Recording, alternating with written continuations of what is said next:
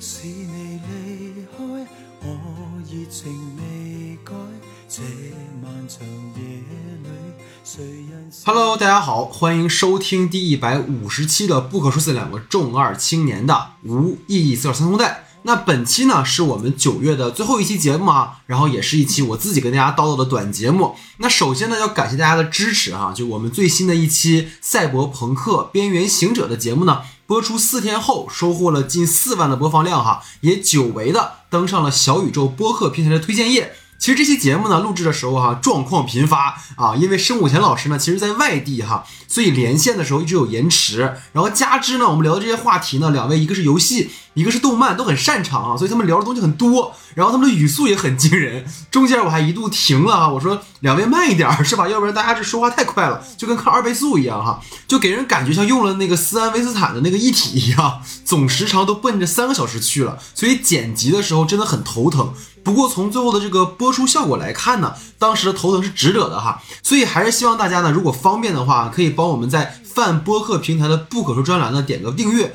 关注，并在节目的评价呢都有打好评，或是呢，如果觉得哪期节目听着得劲儿啊，也可以帮忙分享给其他朋友，让我们被更多的这个朋友看到、听到哈，谢谢大家。之前呢跟大家预告过哈，我们这个播放量破两百万有一个福利哈，那这个福利呢我们还在策划，等到两百万达成的时候呢，会及时跟大家告知福利内容跟参与方法。那即将到来的国庆档呢，碍于我们自身啊这个文化素养水平有限 啊，然后影片的类型本身呢也过于打引号的丰富了，可能不会做长节目，那也许会在国庆结束前做个盘点吧。不过十月嘛，大家都懂啊，这些片儿你也不太好聊是吧？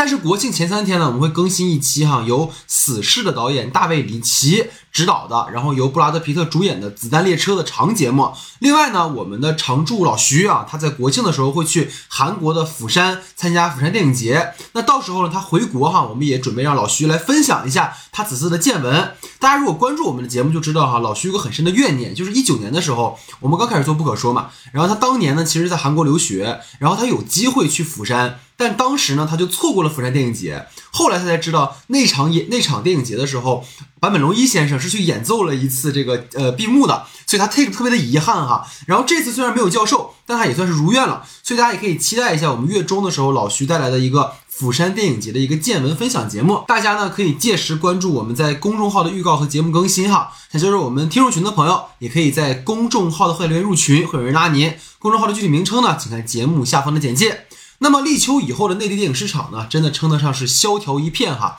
月初呢，大家还在为引入尘烟的过亿票房佳绩感到振奋，但想也知道，在如今的市场环境呢，你想要复刻引入尘烟的逆袭奇迹，几乎是不可能的。九月呢，最重要的一个档期哈，当属九月上旬的中秋档。那挂着麻花演员装大尾巴狼的哥你好，显然呢，想要走性转版的李焕英的路线。甚至说，连穿越梗和初次见面就天降重物压中父母的设计都如此的雷同，但并不是谁都可以复制《你好，李焕英》的成功。那《哥你好》中其实透露着深深的对于女性的一种刻板印象。马丽饰演的这个春丽呢，从头到尾没有任何来由的对魏翔饰演的红旗犯花痴。你以为搁这演《夏洛特烦恼》呢吗？啊，不对哈，两个人是演这个杀手不太冷静的续集的。只能说两位演员真的很好，但是剧本的问题这也很拖累演员。结尾呢，我们看着挺着大肚子的春丽哈，硬要参加比赛，麻烦请问您丈夫呢？对吧？就两眼一闭，也不问妻子的行踪。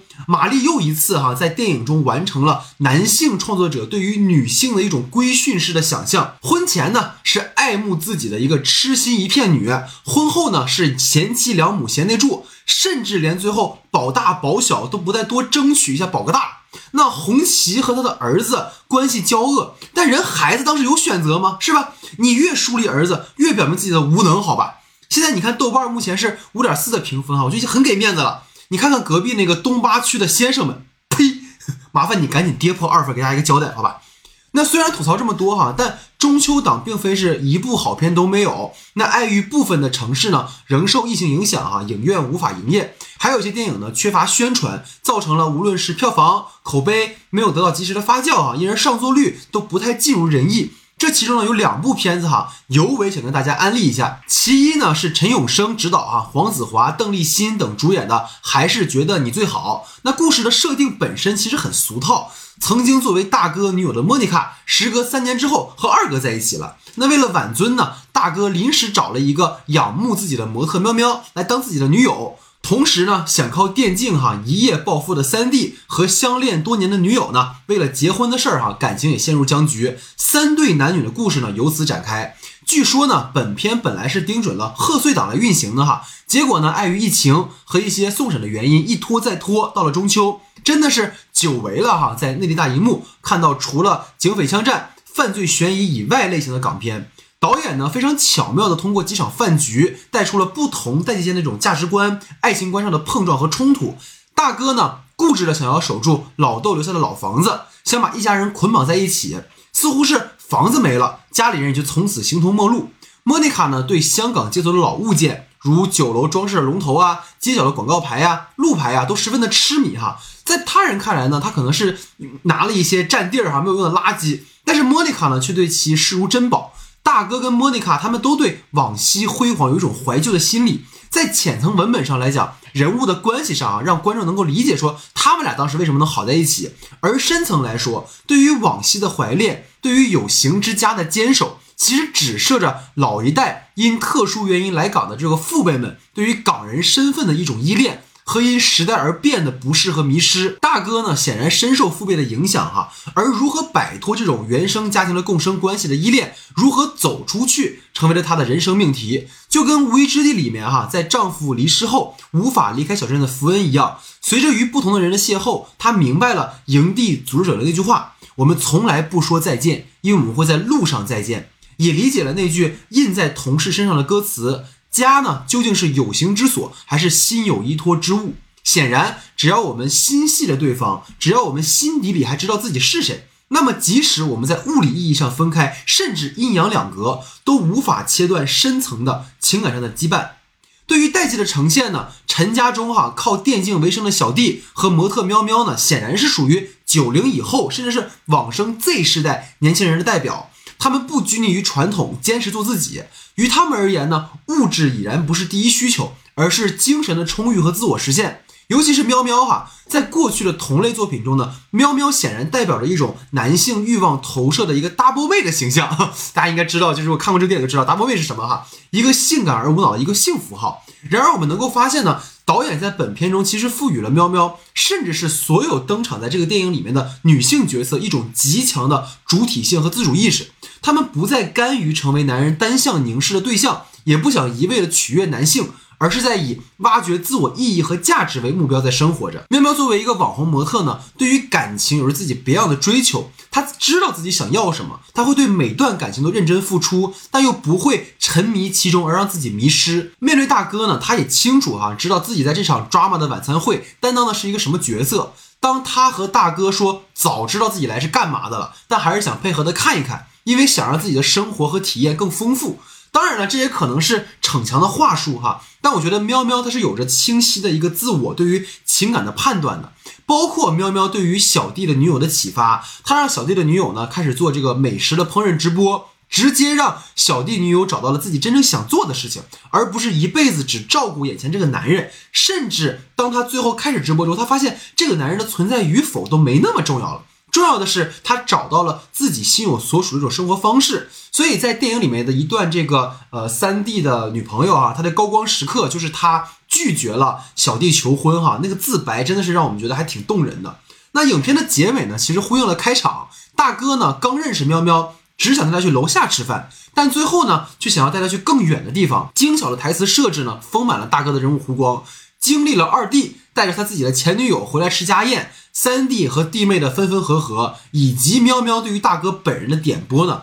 大哥终于放下了对于家同一化的想象和执念，实现了自我的成长和对于既往固有认知的打破，这都是令人看得颇为动容的哈。当然，我们说了这么多哈，就是其实如果你从纯粹观看的角度，这部电影也真的是今年大荧幕看的我觉得最好笑的一部电影。虽然其中很多梗呢，你是要知道粤语的发音和一些地域文化才能更好的 get 到。但我觉得不影响观看哈。黄子华他本人显然是把他多年的一个脱口秀的功底啊带入了本次的演出，真可谓全篇都是妙语连珠哈。密集的各种梗，如果真的久违的没有放肆的笑了的话，本片真的是你绝对不能错过的佳作。那另一部呢，我们要推荐的其实是杨丽娜导演继《春梦》《春潮》之后的女性三部曲的最后一部《春歌》哈。那内地上映的时候呢，改编为《妈妈》。原本呢，导演的前作《春潮》也是要在院线发行的。但碍于其上映的那年呢，刚好是二零年疫情爆发第一年哈，所以没有办法，只能改为网络发行，也让很多观众呢错过了那部佳作啊。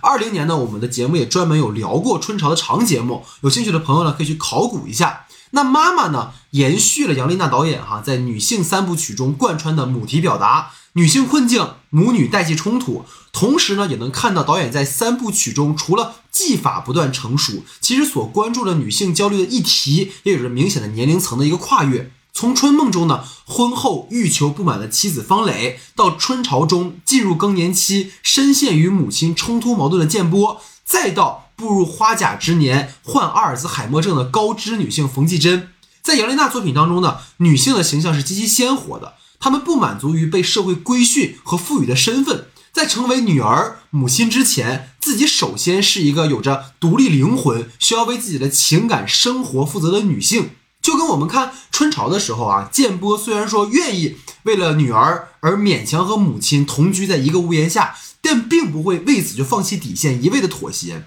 我们如果去看一看的话，就是从春潮到妈妈哈，导演显然是在已有的女性主义的框架下，加入了更多的私货。这其中呢，尤为有代表性的就是一个父亲角色的缺席。春潮和妈妈中的两位家庭中的父亲都在女儿的儿时就离世了。春潮里面的父亲呢，是母亲嘴里的禽兽，但对于建波来讲，却是对自己亲爱倍加的好父亲。妈妈中呢，冯老师对于父亲的思念贯穿全篇，而这思念呢，除了亲情之爱，也有着愧疚之情。如冯老师自己所说，他虽然没有直接杀人，但却在父亲想要回家的时候将其拦在了屋外，间接导致了父亲之后的坠河身亡。如果我们单单听冯老师回这段往事，哈，可能我们不会想太多。但如果我们结合着影片标记的时间，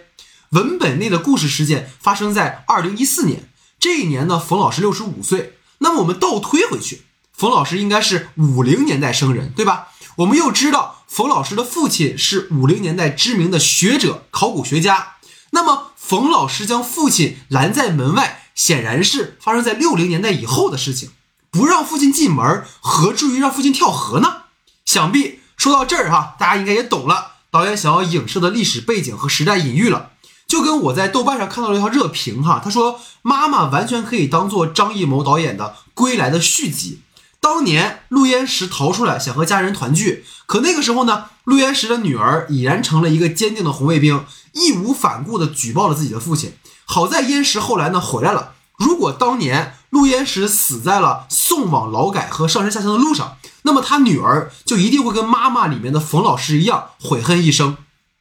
这其实呢，并不是导演啊第一次去影射那个特殊时代。春潮里面也有类似的表达，而且春潮里面的针对性跟讽刺批判是比妈妈更激烈的。春潮里面建波的母亲，直到今天仍保持着一种阶级斗争的视角，高举着大义灭亲的旗帜，这也是引发了片中诸多悲剧的直接诱因，而形成母亲如今的行为思维模式的源头。其实我们无需多言，大家可以自行理解。想听我们详细分析的话，可以去回到我们二零年做的那期节目哈。那如果关联起杨丽娜导演的女性三部曲呢？梦使女性觉醒，直面自己的欲望；潮水潮是欲望泛滥激荡而来的涟漪，而歌呢，则是潮涨潮落之后，女性为自己的一生书写的一篇美妙的乐章。正因为我们直面欲望，才能够泛起涟漪，虽可能迷失其中，但这过程也是一种寻找自我、认识自我的必经之路。而追忆过往发生的一切，无悔地表达着丰沛的情感，成就一篇只为自己谱写的诗歌。这或许也是导演对所有女性最由衷的一种祝愿哈。那于我个人来讲呢，其实我也跟呃咱们之前的嘉宾陆姐啊有讨论哈。陆姐觉得可能妈妈更好，但其实我私心呢更喜欢春潮，因为无论是角色的刻画，还是现实隐喻或是矛盾的这种建构，都是更为集中和突出的。妈妈呢，虽然说从导演的技法看来是更为纯熟的哈，但碍于我觉得阿尔兹海默症本身的呈现，在文本上是有困难的，尤其是电影更需要在意时间和空间的展示，所以这也使得《妈妈》这部电影在情节的编排上更为的松散。冯老师呢，在患阿尔兹海默症后，与母亲的相处都有一点碎片化和片段化哈，所以显得有些杂乱。虽然说呢有些吹毛求疵哈，但是近些年反映阿尔兹海默的作品呢，可能在剧作和人物上最戳我的还是这个困在时间里的父亲。那导演呢，以完全主观化的方式哈，让观众去体验身患阿尔茨海默的患者在感官上对于时间、空间的认知，那种走不出的情绪迷宫，那种无法辨析的现实跟幻觉。我觉得到今天想一想啊，这个后劲都很大。然后据说导演他有一个呃困困住三部曲，第二部是困在心绪里的儿子，然后是休杰克曼主演，大家也可以关注一下这个片子哈。那妈妈呢？其实还有一个我觉得有些突兀的角色哈，就是文琪饰演的那个街头混混周夏。大家看完之后应该会有跟我一样的感受，就是我们能够理解哈导演的表意是什么。冯老师的包容、平静和不加评判的这种状态，让挥霍人生的周夏呢有了被救赎的可能。但我觉得可能是碍于文本赋予周夏跟冯老师的交集空间实在是有限，所以你如此轻易的让周夏完成了人物弧光，最后呢还喜当妈是吧？带了个女儿来照顾冯老师，然后呢这个父亲也是缺席的，就让我觉得有点突兀了哈。就是无论是女性互助还是关爱下一代，我觉得周夏带着女儿来报恩的，真真的感觉就是为了强行扣上妈妈这个题目，一定要让冯老师呢有意扶正的下一代也从女儿过渡到母亲，才能够开启下一段的传承。我觉得这种人物关系的设置本身我能理解哈，但如此轻易的去影响一个人的一生，还是令人不太能信服和接受。那最后一题呢，在片中饰演母亲和女儿的吴彦姝和奚美娟老师啊，真的是我觉得奉上了今年大银幕最值得一看和令人动容的演出。尤其是第一场戏哈，这个女儿给母亲做饭，看着母亲呢攀梯子在书架上拿书，一句废话没有，直接拿了纸条写完，啪就贴在书架上了。开场五分钟呢，母女间几乎没有台词，却给人一种完全带入的生活感和真实感，仿佛他们真的在一起生活六十多年哈。两个人表情啊、神情啊、调度啊，包括母女关系那种微妙的距离，都被诠释的惟妙惟肖，十分抓人。在大荧幕上看来，真的是一种享受哈。总的来说呢，无论是还是觉得你最好，还是妈妈。都是今年九月很容易被忽略，但看过一定会留下深刻印象、值得回味的好作品。那接下来的国庆档呢？大家懂的都懂哈，所以我们也不在此随意评价了，只希望大家能够各取所需，去看你自己想看的，是吧？那不论电影，我们先在这里呢，祝大家国庆节快乐，能出去溜达溜达呢，玩一玩哈，散散心当然是好的，